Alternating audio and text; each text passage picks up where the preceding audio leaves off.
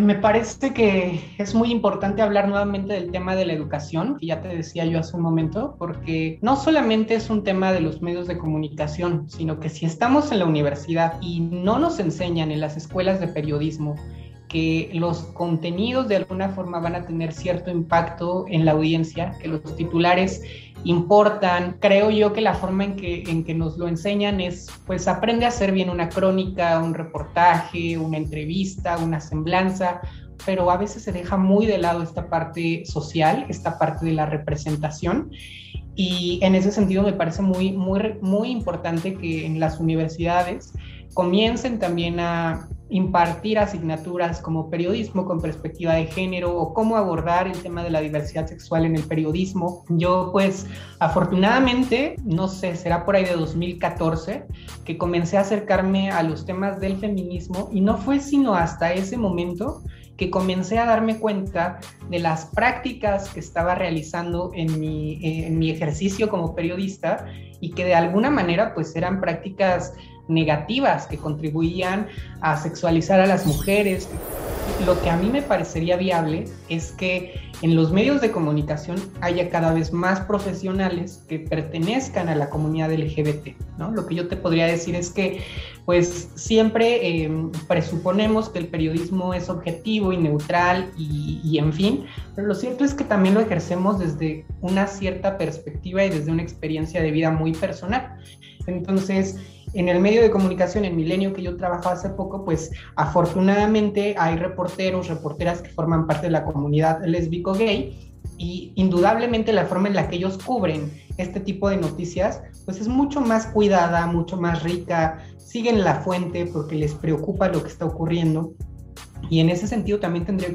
que ocurrir, perdón, lo mismo con las personas trans, ¿no? Una vida en constante transformación, personal y profesional. Una tomadora de decisiones por excelencia que se adapta al momento, a sus circunstancias y a sus deseos. Una exploradora que en el autodescubrimiento y en los deseos de saber más finca a su yo actual y configura en el camino a la que será en el futuro.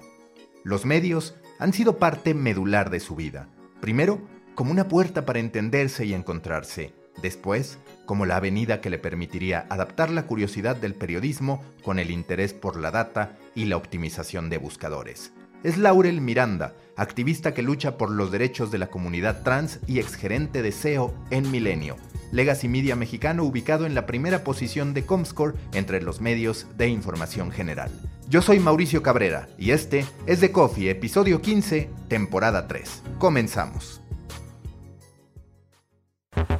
Intenso como Nación 321, ligero como BuzzFeed, cargado como el de Forma, refinado como el país. Aquí comienza The Coffee. Grandes historias para grandes storytellers. Un podcast con el sabor de Storybaker por Mauricio Cabrera. Storybakers les recuerdo que pueden recibir directo en su bandeja de entrada todos los insights, análisis y tendencias que genero para ustedes a través de mi newsletter. Suscríbanse en storybaker.co, así, sin M, storybaker.co. Todo lo que necesitan saber de medios, contenido y monetización directo en su correo electrónico. Nuevo episodio en The Coffee. Me da mucho gusto saludar a Laurel Miranda, quien es o era más bien gerente de SEO, pero también es una persona especializada en optimización de buscadores, en medios de comunicación, también un referente hoy en términos de la lucha por la inclusión. Laurel, muchas gracias por estar en The Coffee. Lo primero que yo te quiero preguntar a partir de todo lo que te ha tocado vivir es,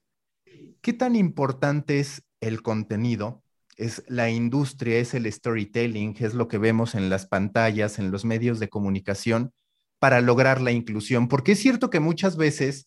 de pronto uno puede decir, es que me parece que en este programa forzaron el que hubiera personas lesbianas, homosexuales, trans y demás. Pero también está el otro lado donde es indiscutible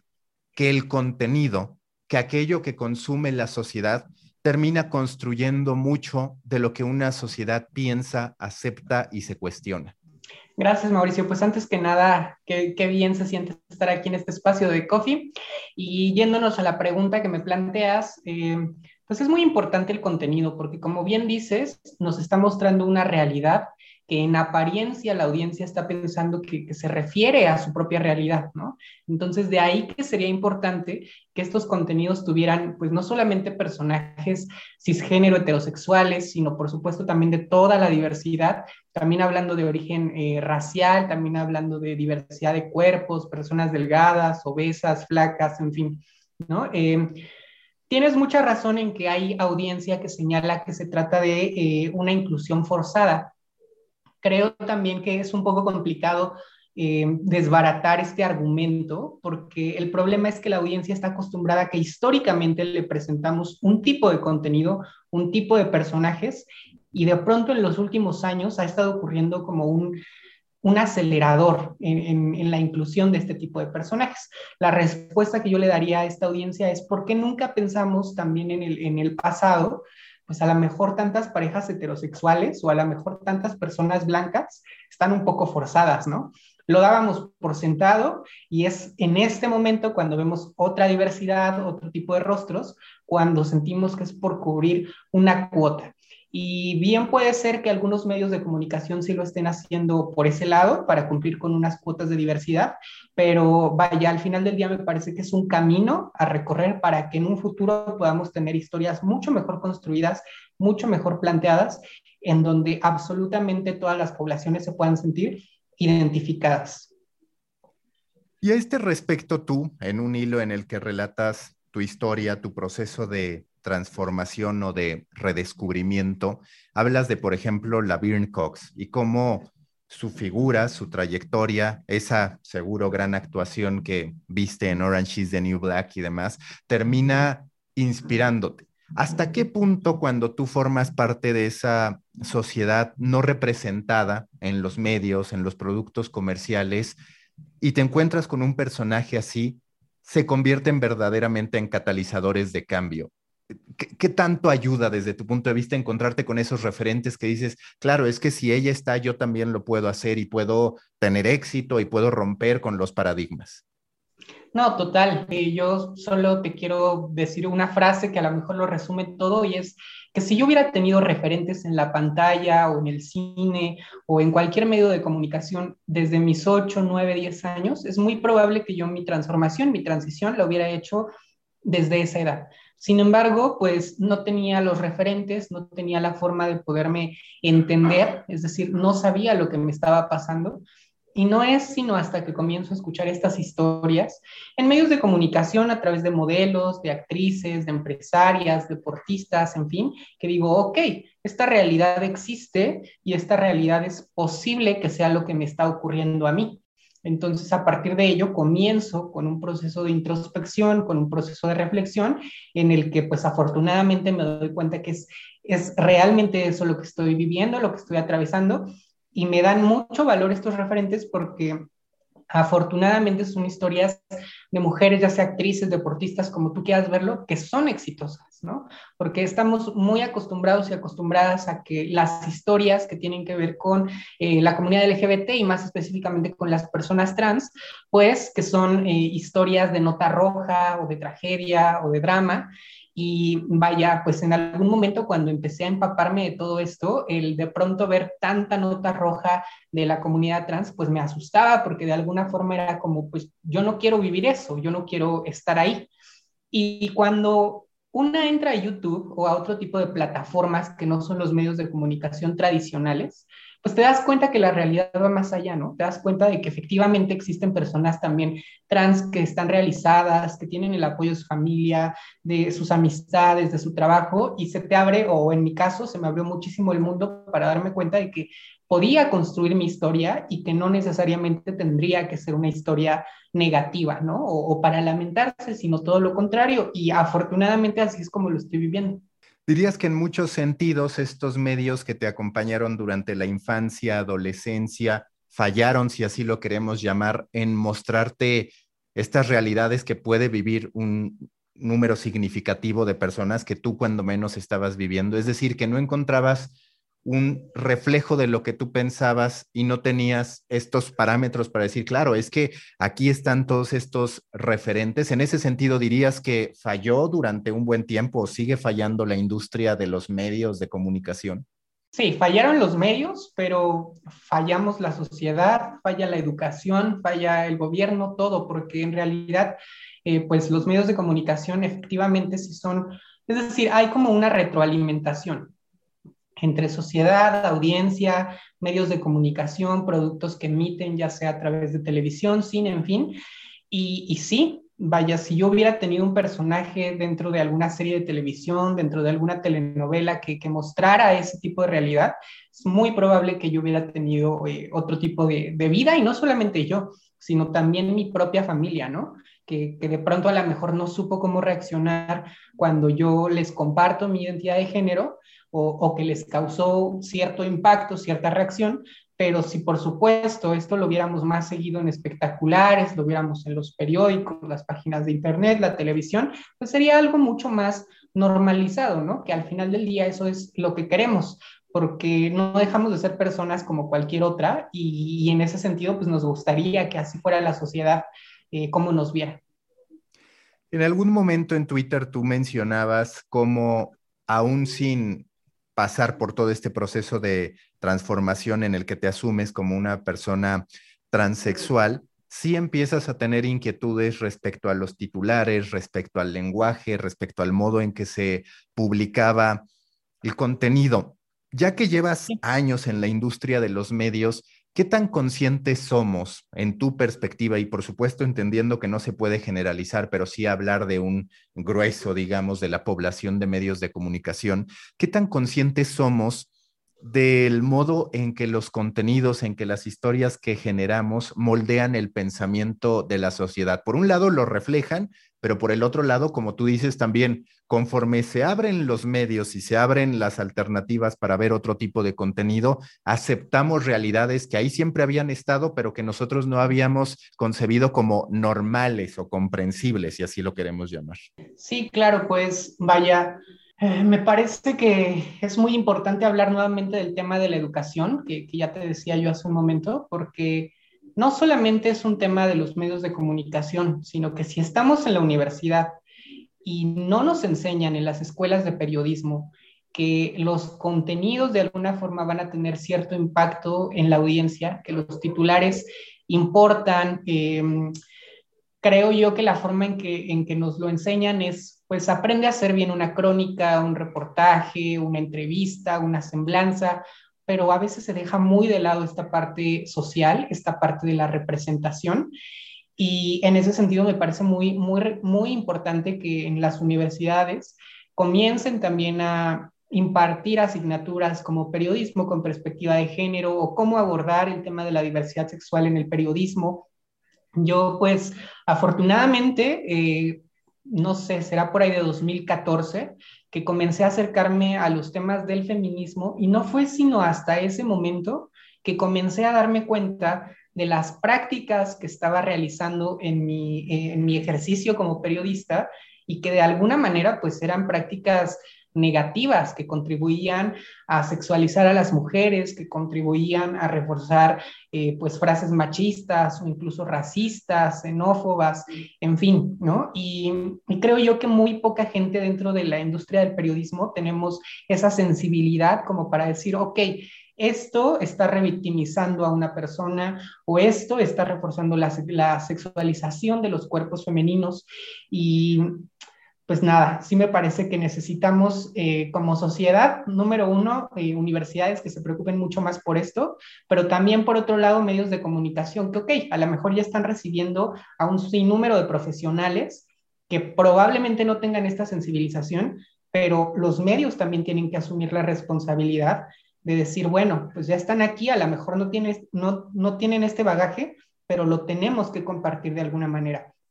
Y tenemos que, así como somos de rigurosos y rigurosas con las noticias eh, que tienen que ver con lo político y que la declaración tiene que ir súper, súper exacta, pues así también tener esa misma meticulosidad con el resto de los contenidos, ya sea de deportes, de soft news, y por supuesto también verificar que los titulares, las imágenes, no contribuyan con todo, pues sí, con todos estos estigmas y discriminación que reproducimos en la sociedad. Y que es curioso porque la realidad es que tú acabas de mencionar, por supuesto, un tema medular, pero no el único del que carecen las universidades. Es decir, Tú ahorita hablas de analizar lo que implica el contenido, de hacer periodismo con perspectiva de género. Pero yo incluso me iría a algo todavía más elemental que es que en las universidades se evalúe la calidad del contenido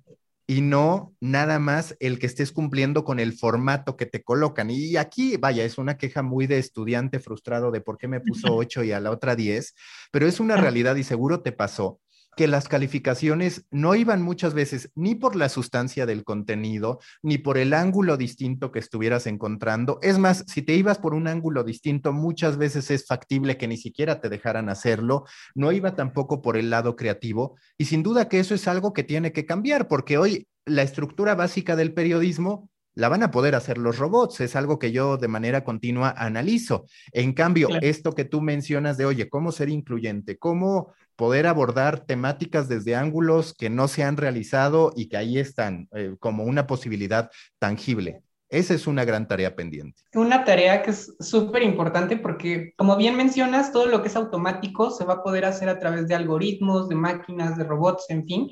Y en las universidades me parece que es importante que se valore el tema creativo, porque como bien dices, en muchas ocasiones nos salimos de las reglas y, la evaluación no es acorde con la capacidad creativa, ¿no? Y vivimos en un momento en donde la generación de contenido, eh, pues lo más valioso en, esta actividad es justamente la creatividad, el ángulo que le puedas dar, la forma en que cuentas las historias, ¿no? Vivimos en una época en donde los géneros periodísticos pues ya no son tal cual los conocimos en su momento, sino que son también híbridos, en donde importa muchísimo la forma en la que interactúas con la gente, la forma en la que le presentas un contenido que bien puede ser escrito, pero lo acompañas también de un audio, lo acompañas también de video, infografía, en fin.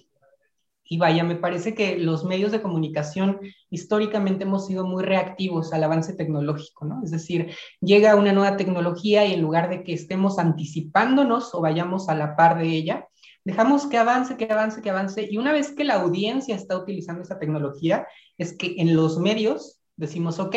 bueno, vamos a comenzar a usarla, vamos a explorarla, en fin, ¿no? Y creo que pues sí necesitamos ya en este momento decir, bueno, pues si la gente está en TikTok, no me voy a esperar a que TikTok esté no sé en qué momento de la historia, sino que ya desde este momento yo voy a ir a la par y voy a ver cómo aprovecharla y voy a ver cómo monetizarla también, ¿no? Que tiene que haber estrategias. Yo sé que que las redes sociales a veces son bastante complicadas para monetizar el contenido, pero siempre, siempre habrá una posibilidad ahí para, pues para poder hacer nuestro oficio que le sirva a la gente, pero que al mismo tiempo vaya acorde con sus intereses, ¿no? Y la forma en que consumen las historias. Cuando formas parte de un grupo social que no necesariamente ha estado bien representado, casi de inmediato te conviertes también en un embajador del cambio y ese cambio parte desde lo más directo, como tú dices, tu familia, tus compañeros y demás, y de ahí hacia afuera. ¿Tú qué percibes? Yo he visto en tus publicaciones, por ejemplo, que hablas mucho de no colocar, no solo en esta lucha, sino en la lucha del feminismo, digamos, no colocar al hombre necesariamente como el malo, no identificarlo como el rival a vencer, sino entender que desde el otro lado también puede haber un arraigo hacia esta cultura del patriarcado. Pero en tu experiencia, ¿cuál es el proceso más exitoso para lograr que personas cercanas, que grupos con los que tú interactuaste abracen ese cambio con mayor facilidad? No es la vía, por lo que tú anticipas, punitiva en términos de decir todo lo que estuvo en el pasado está mal y lo de ahora es esto. Pero, ¿cuál es ese camino? Seguro que has pasado por distintas vías y hasta en tus conclusiones has dicho, me parece que este es el camino más empático. Sí, es una pregunta bastante eh, complicada y que, como bien dices, pues también he cambiado de respuesta a lo largo de los años, porque si nosotros nos hubiéramos conocido hace, hace tiempo, hace un par de años, seguramente yo habría sido un poco más fan o habría sido más cercana a este tema del separatismo, ¿no? Por ejemplo, Ahora, eh, pues le tengo cierto recelo justamente porque me parece que el separatismo ha contribuido a idealizar o a representar esta figura de lo masculino como lo negativo, como el enemigo a vencer. Y la vía en este momento, pues justo me parece que tenemos que hacer mucho mayor caso de las experiencias de vida individuales de las personas, es decir, generar esto de la empatía, el ponernos en los zapatos de, las otras personas. Em, me parece que es un asunto un poco complicado porque en tanto que todos estamos en distintas eh, situaciones y experiencias, pues seguramente lo que a mí me ha servido para que mi círculo cercano sea mucho más abierto en el tema de la diversidad, no solamente sexual, sino como ya decía, de cuerpos, eh, de origen étnico, eh, pues seguramente lo que a mí me ha servido no les sirva del todo a otro tipo, a otro tipo de personas. Lo que yo sí diría es que a través de los medios de comunicación, si bien nuestra responsabilidad prioritaria no es la de educar, es algo que sí hacemos eh, pues casi que a la par de que estamos informando, ¿no? Y en, y en esa medida, creo que cada vez que un medio de comunicación está proporcionando información, una nota, pues también por ahí podríamos estar proporcionando esa información que nutra a la sociedad y que cambie un poco este paradigma, esta perspectiva. En las notas de violencia de género, de violencia contra la mujer, por ejemplo, ya se acostumbra en algunos medios que se contextualiza y se habla de la cantidad de feminicidios que hay al día y por supuesto también se mencionan las penas o los lugares o los números telefónicos a los que pueden acudir las personas, las mujeres violentadas. Creo yo que también es una práctica que podemos hacer con el resto de notas, es decir, si estamos hablando de una comunidad trans, explicar cómo es la violencia estructural en contra de las personas trans y eso desde los medios de comunicación, pero sí creo muy firmemente que en las manos de todas las personas, desde nuestra propia trinchera, está el poder desbaratar eh, este tipo de discursos discriminatorios, ya sea de racismo, clasismo, transfobia, ¿no? Y lo más importante me parecería es no ser tibios ni tibias. Eh, algo que he venido repitiendo en las últimas semanas es que en muchas ocasiones la gente piensa que como no sabe tanto del tema, como no lo domina tanto, pues entonces prefiere quedarse al margen para ser respetuoso o respetuosa. Pero hay una línea muy delgada entre ser respetuoso y respetuosa a indiferente. Y entonces, si somos indiferentes ante un problema, lo que estamos haciendo es contribuir a nutrir esa violencia que está afectando a un grupo de personas ya de por sí vulnerables. Entonces, sí es muy importante, pues, empaparnos del tema, fijar una postura, tomar una posición que en el mejor de los casos no sea la posición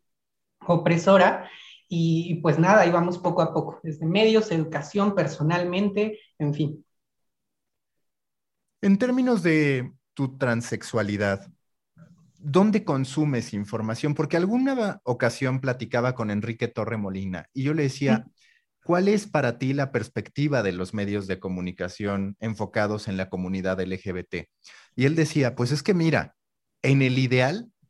no tendríamos que hablar de medios LGBT. ¿Por qué? Porque tendría que estar insertada esa conversación en los medios generales.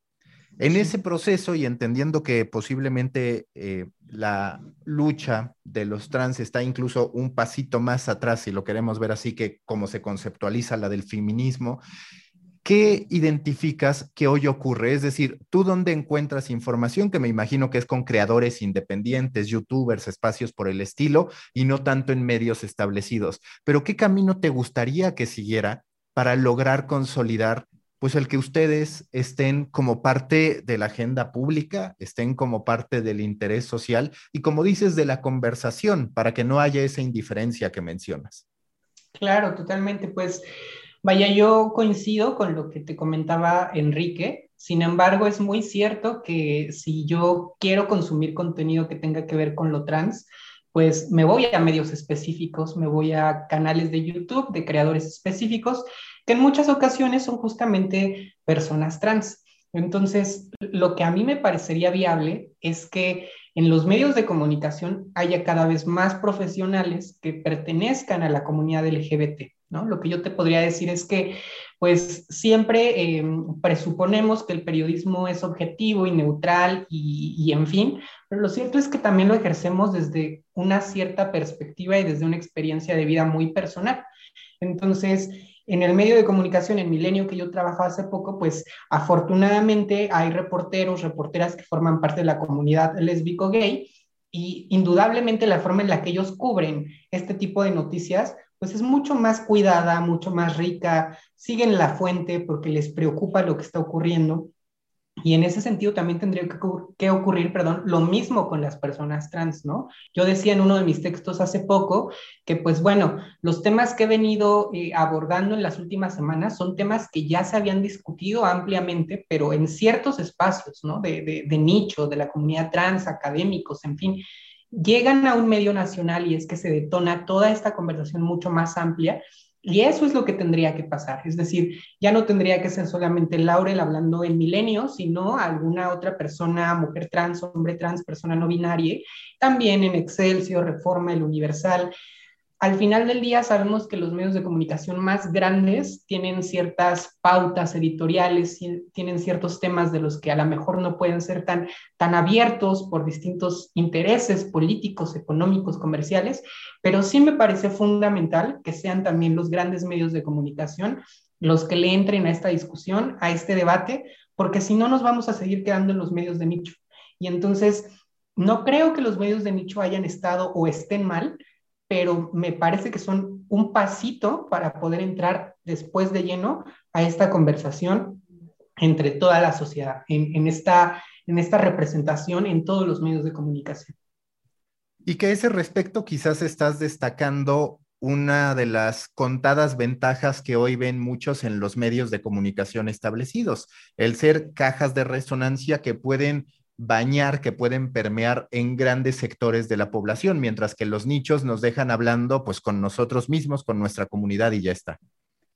Sí, pues afortunadamente eh, lo que ocurrió en los últimos meses con Milenio para mí fue complicado en el sentido de que, vaya, la, la despublicación de los textos me pareció algo totalmente negativo, pero al mismo tiempo contribuyó a generar una conversación más amplia, al mismo tiempo eh, noté como muchos medios de comunicación independientes se sumaron, reprodujeron mi texto, em, y, creo que pues ese es un poco el camino. No, no estoy muy segura, no estoy muy consciente de, de si Milenio fue muy sensible al darse cuenta de que le estaba dando voz a una persona trans, o fue más bien circunstancial, pero, haya sido consciente o haya sido circunstancial, el efecto ahí está. Y creo yo que de alguna manera tendría que abrir la pauta para que esto se replique también en el resto de los medios de comunicación.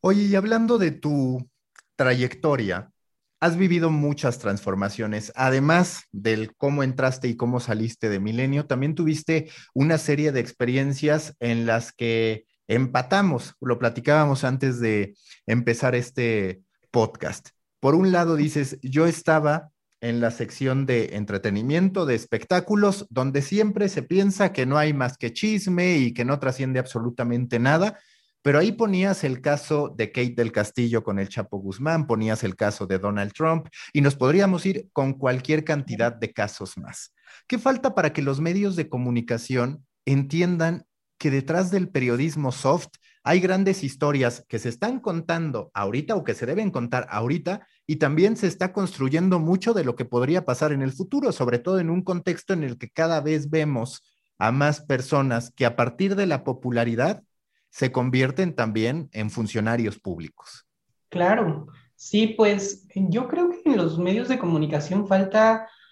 una concientización muy, pues, muy contundente al respecto de esto que tú estás mencionando, porque creo yo que estamos tan envueltos, envueltas en la dinámica periodística, que al formar parte de una redacción tan grande, consideramos que lo importante, lo medular, está ahí en lo que se está moviendo y diciendo en el mundo de la política, de la economía, de los negocios, lo internacional. Y a veces nos falta salirnos un poquito de nuestra burbuja y darnos cuenta qué es lo que realmente o cómo realmente lo está hablando la gente en Twitter, en Facebook, en Instagram, lo que se está discutiendo en las series, porque en muchas ocasiones justamente de este tipo de productos culturales que llegan a grandes audiencias, a grandes masas, es de donde se detonan otro tipo de conversaciones que finalmente llegan al plano de lo legislativo, finalmente llegan al plano de la política y es justamente lo que en mi caso pasó, por ejemplo, con eh, Jenner, que, lo, lo, que pasó con la Verne Cox, lo que pasó con las Wachowski, ¿no? Y que al final del día son temas que de pronto salen del entretenimiento, pero luego ya los estamos viendo eh, también en la discusión de leyes para la aprobación de las identidades trans, de si las personas trans pueden o no competir también en los deportes. Entonces, sí creo que dentro de los medios hace falta un poco cambiar ese pensamiento, que no me gustaría pensar que se trata de algo generacional, pero lo cierto es que sí, me, sí por ahí hay un, un tema, porque entre mis contemporáneos y contemporáneas, de alguna forma ya tenemos como pues cierto, llamémosle respeto o lo ponemos a la par de decir, pues es tan importante la política como los deportes, como el entretenimiento, como la moda, el estilo, la gastronomía, en fin, porque también tenemos las herramientas para constatar qué es lo que la gente está consumiendo, por qué lo están consumiendo, cuánto tiempo consumen cada producto, ¿no? Me parece que las viejas generaciones eh, pues se han quedado un poco ancladas en la política es lo que importa y claramente, como en, aquellos tiempos no se tenían formas tan exactas de medir lo que la gente está consumiendo, pues era, ya saqué mi, mi, reportaje sobre política y seguramente, seguramente eso es de lo que la gente está hablando y está consumiendo afuera, ¿no? Cuando ahora,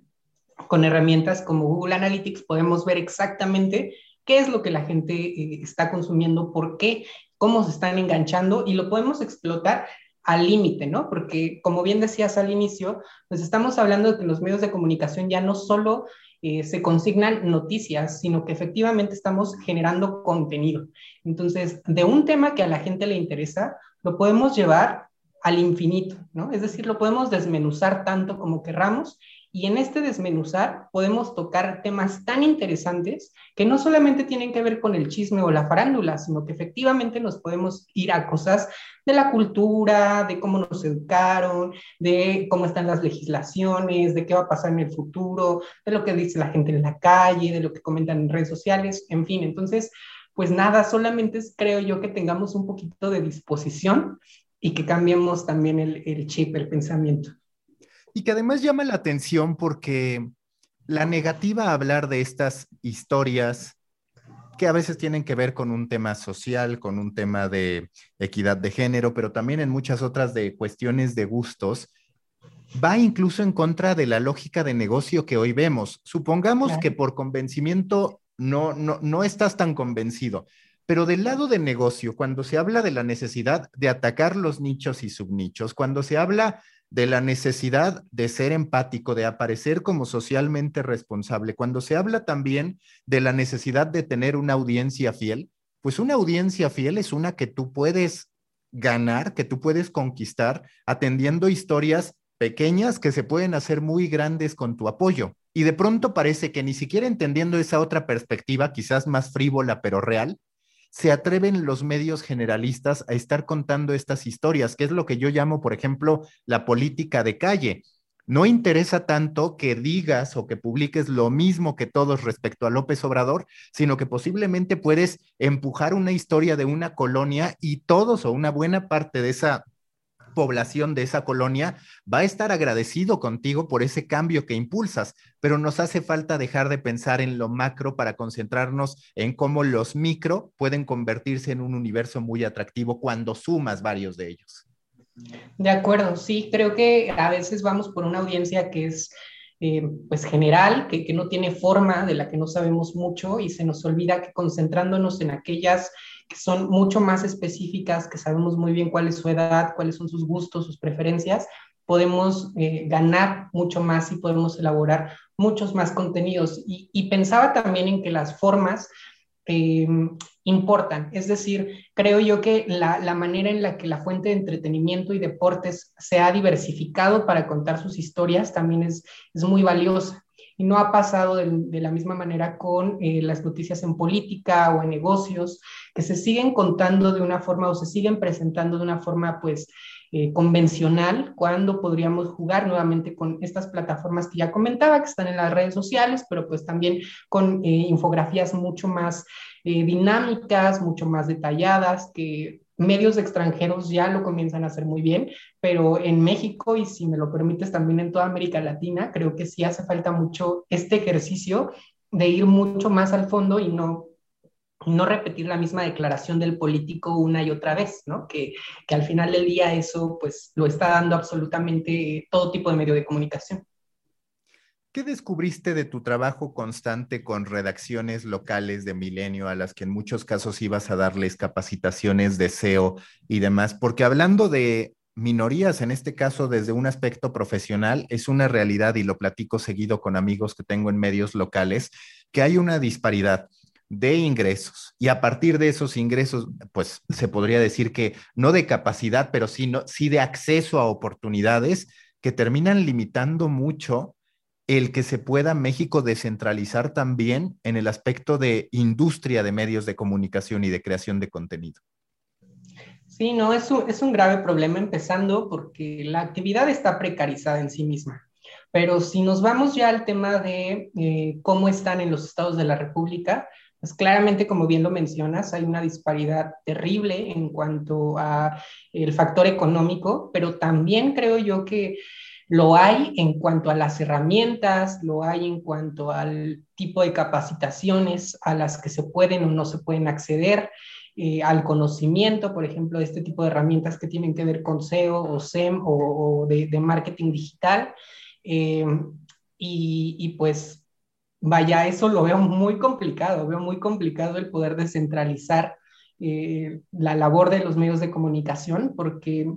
me, cuesta un poco pensar en que haya un, periódico, una televisora o una estación de radio local que pudiera tener esta relevancia, ¿no? que, pudiera competir uno a uno con alguno de los medios eh, tradicionales. Y, por ejemplo, en países como España sí sucede, ¿no? En donde, por ejemplo, la vanguardia, que no es, no es de la capital propiamente, pues se ha convertido en un, en un monstruo muy impresionante y aunque aquí en México hay ciertos ejercicios, como por ejemplo multimedios o telediario, que, en, el, que en el norte son, son muy poderosos, pues creo que aún, aún nos falta. Y sinceramente, pues sí me parece que es un reto que para el que en este momento me, me cuesta trabajo pensar una alternativa de, de cómo poder solucionar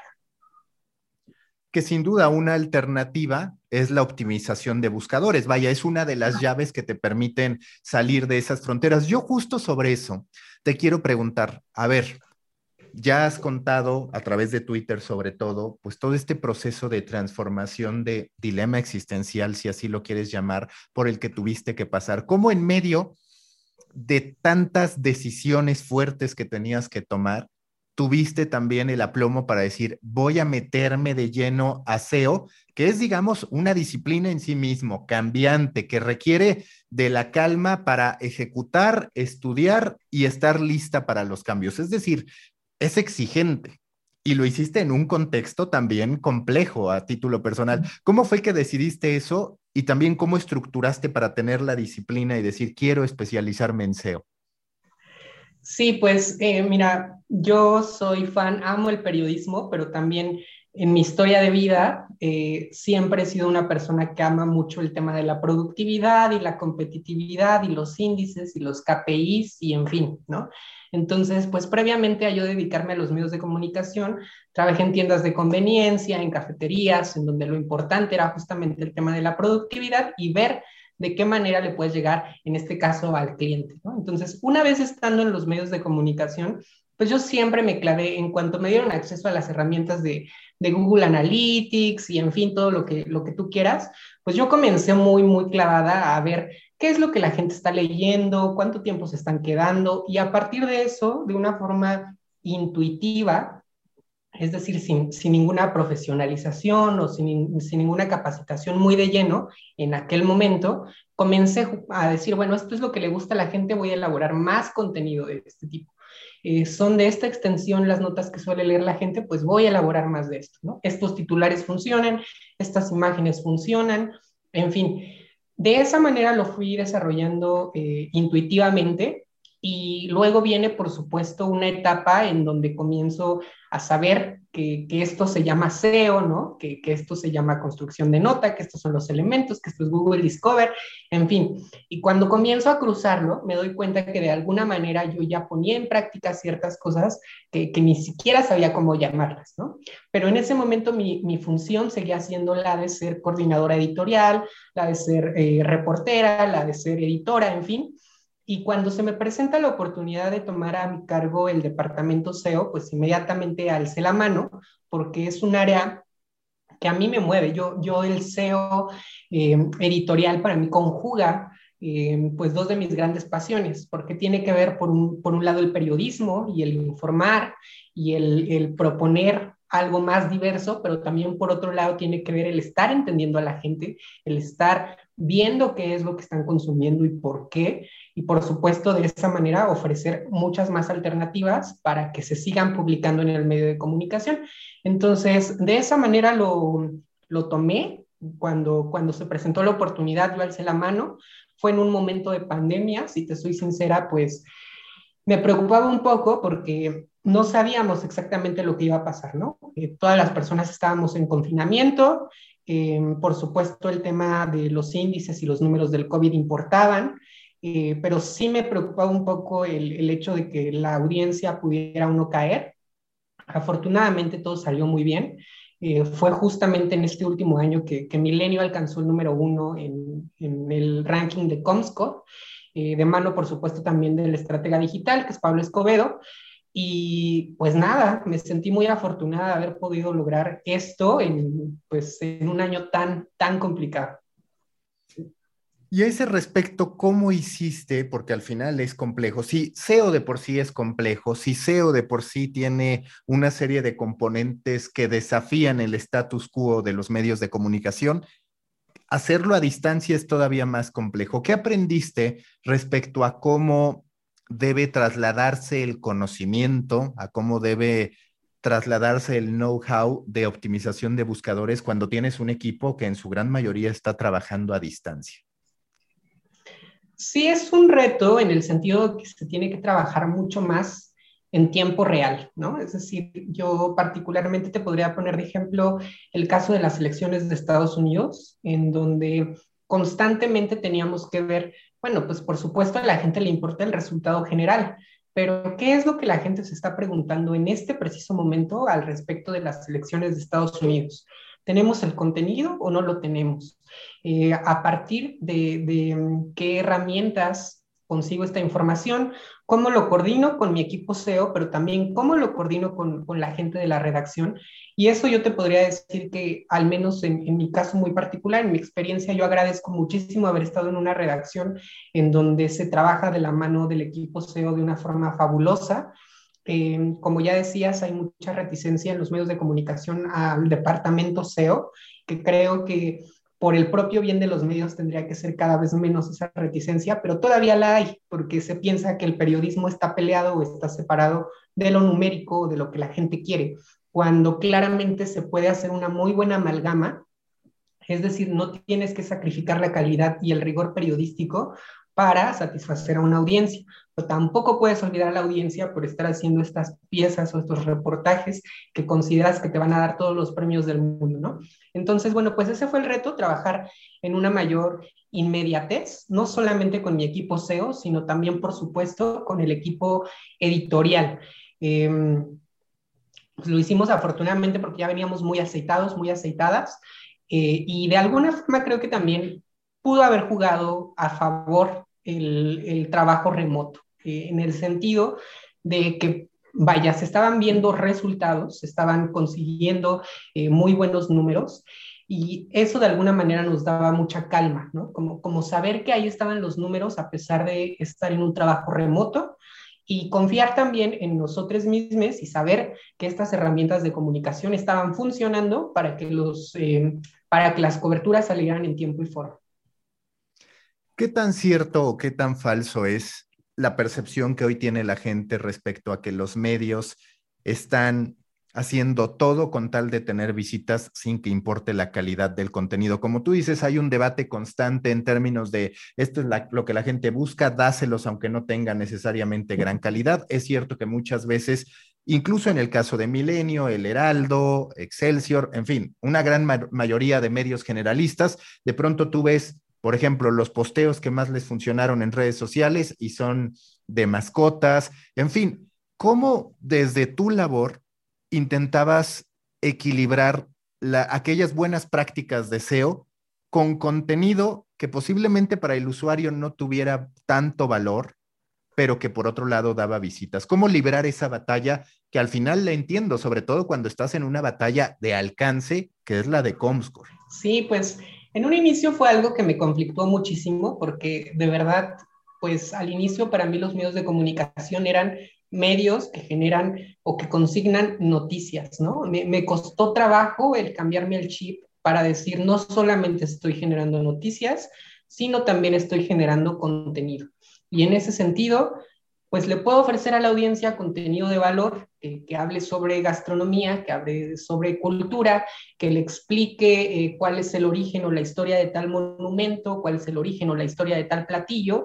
Y vaya, son temas que en apariencia, si, las, si los ponemos en este momento sobre la mesa, pues resultan nimiedades, ¿no? Pero lo cierto es que sí requieren una cierta investigación, que requieren un cierto bagaje, en donde ya en una historia le estás contando algo de valor a la audiencia. Entonces, de esa manera es que yo procuraba en, esta trayectoria eh, conjugar ambas partes, ¿no? Por un lado, teníamos que vivir, por supuesto, de la coyuntura, es decir, si vienen las elecciones de Estados Unidos, pues planificar muy bien cuáles son las preguntas que la gente se está haciendo al respecto de estas elecciones, pero también por otro lado no podemos vivir nada más de lo que está ocurriendo en el momento, porque en algunas ocasiones hay muy poco volumen de búsqueda alrededor de los temas trascendentes o coyunturales, ¿no? Y entonces de ahí que tengamos que echar mano de otro tipo de contenidos para ganar esta audiencia. Ahora bien, creo que también lo, importante aquí con, esta situación en los medios de comunicación es que estamos volviendo a una era de suscripciones, que, lo vimos con el New York Times, lo vimos con El País, Vanguardia, El Clarín, y me parece que ahora en México pues también los ejercicios comienzan, ¿no? Y en ese sentido, eh, pues por un lado lamento el hecho de que estemos llegando tarde, lamento el hecho de que estemos siendo reactivos, reactivas, pero también lo agradezco porque en esa medida se podrán, no solamente se podrán, sino se tendrán que generar mejores contenidos para que efectivamente la gente pues tenga la disposición para pagar por ellos. Entonces, creo que estamos en un procesito por ahí como de transición, de, de, de, una era en donde sí se vio garrafal el cómo todos los medios de comunicación buscaban el clic por el clic, pero estamos justo entrando ya a otro momento en donde nos seguimos apoyando ese tipo de contenidos, pero en un afán de ir hacia este próximo paso, que es el contenido pues, de, gran calidad, ¿no? Quiero conocer tu punto de vista. Hace unos días le preguntaba a Esteban Oliva, porque yo tengo una hipótesis. Esa hipótesis es, a ver, cuando yo veo las redes sociales, cuando yo veo el modo en que consumo, ya estoy habituado a consumir una imagen que puede o no tener texto acompañándola, es decir, un caption o no. Estoy acostumbrado a consumir un audio sin más contexto. Estoy acostumbrado a consumir cuatro imágenes sin que venga un gran texto. De pronto lo que yo percibo es que los medios de comunicación están estancados en los formatos que ofrecen, que hoy, incluso hoy, prácticamente se limitan a videos, a notas y a, notas de tres, cuatro párrafos y en algunos casos a galerías fotográficas. Pero digamos que el modo en que yo consumo en redes sociales es mucho más amigable, es mucho más sociable en términos de decir, ok, yo acabo de postear tres palabras y aún así la gente me puede responder. ¿Te parece que los medios de comunicación, una de sus tareas pendientes es diversificar sus formatos, reinventar el modo en que presentan el contenido para que no parezca que ellos son los que publican, los que se desgastan haciendo siete, ocho párrafos, y en redes sociales es donde ocurre la conversación, que ahí es donde la mayor parte del tiempo estamos los usuarios. Y de pronto entonces las redes sociales se alimentan de lo que se consigna en los medios, pero que curiosamente no estalla en los medios. Totalmente, yo creo que ahí es un gran reto para los medios de comunicación que se han visto empequeñecidos por las redes sociales, ¿no? Y no solamente por las redes, sino incluso también por Google, los buscadores que, que al final del día están viviendo de contenido de terceros, que es el de los medios de comunicación. Sin embargo, creo que sí tienen un punto a favor muy particular las redes sociales y es que no solamente están ofreciendo enlaces hacia contenidos externos, sino que también permiten la creación de contenido por parte de sus usuarios y usuarias, ¿no? Que bien ya comentabas, pueden ser imágenes, puede ser un video, un audio, incluso un post de, tres palabras. Y lo mencionábamos hace un momento, de que, sin duda en el caso de las fuentes de entretenimiento, deportes, se han, se han hecho algunos ejercicios para contar las historias de otro modo diferente a una crónica, un reportaje, una entrevista. No así con la fuente política o de negocios. Creo que hacia allá también tendría que ir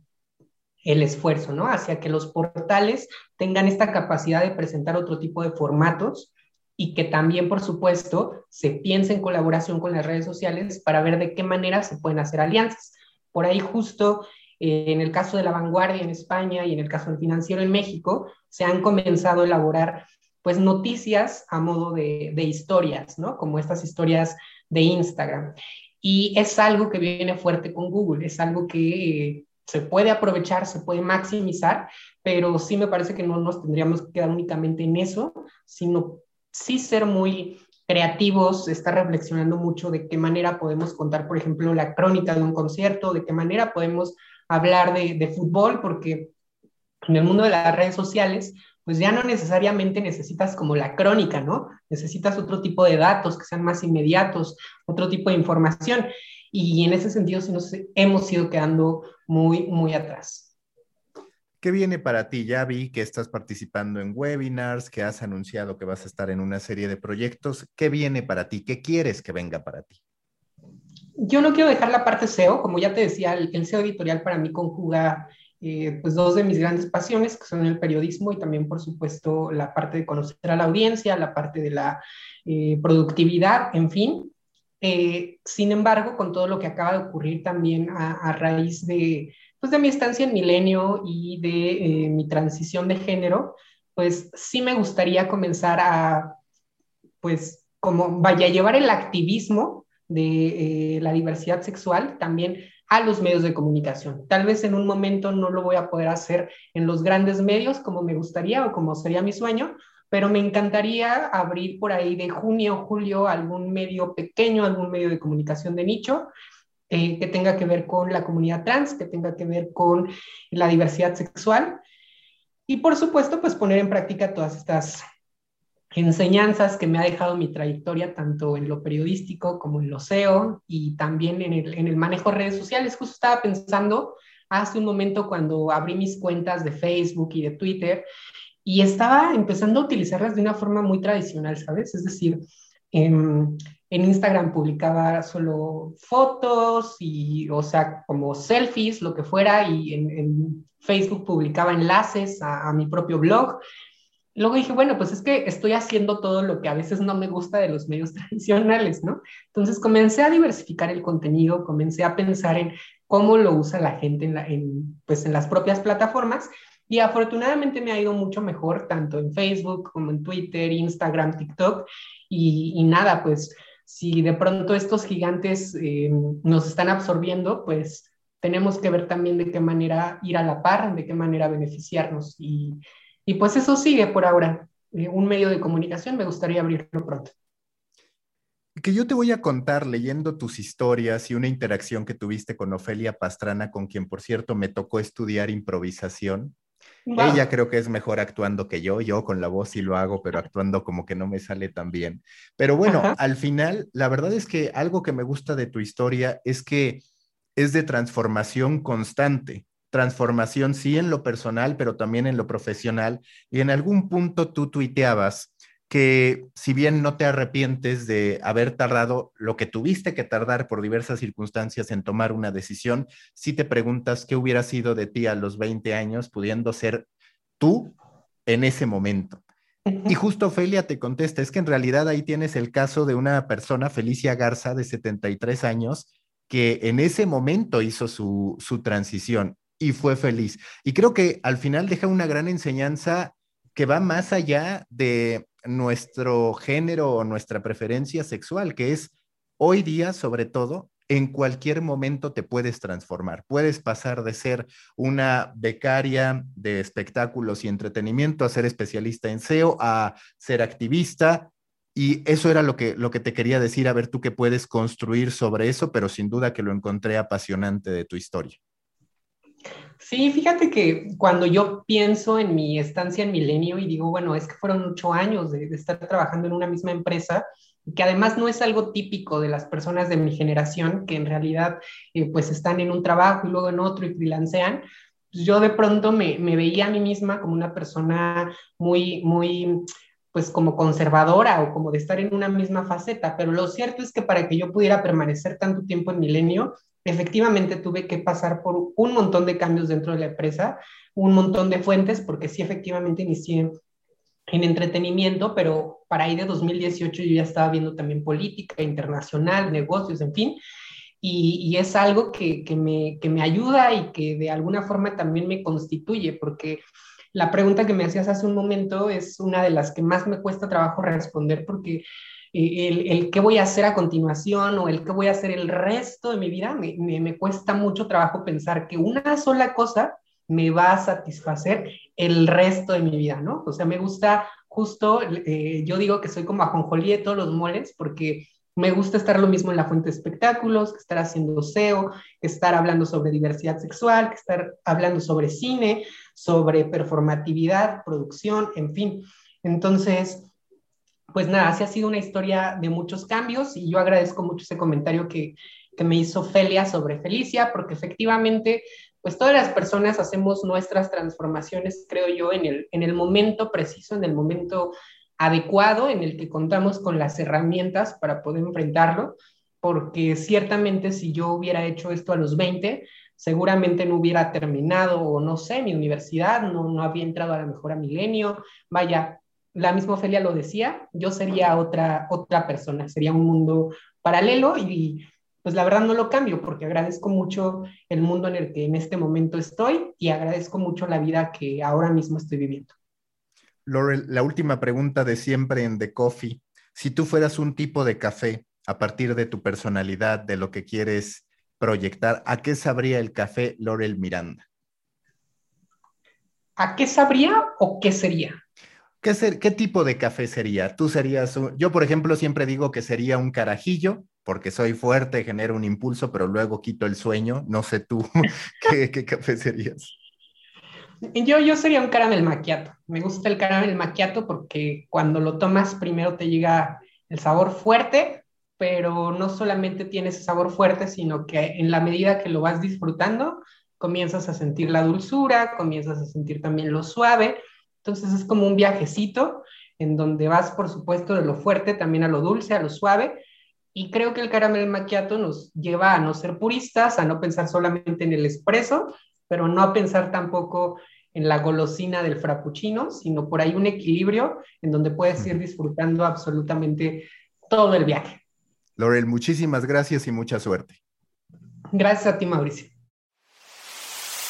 Busca la próxima semana un nuevo episodio cargado de emprendimiento, endulzado con grandes historias y narrado por grandes storytellers. Suscríbete a The Coffee, un podcast de storytellers para storytellers, un producto de Storybaker por Mauricio Cabrera.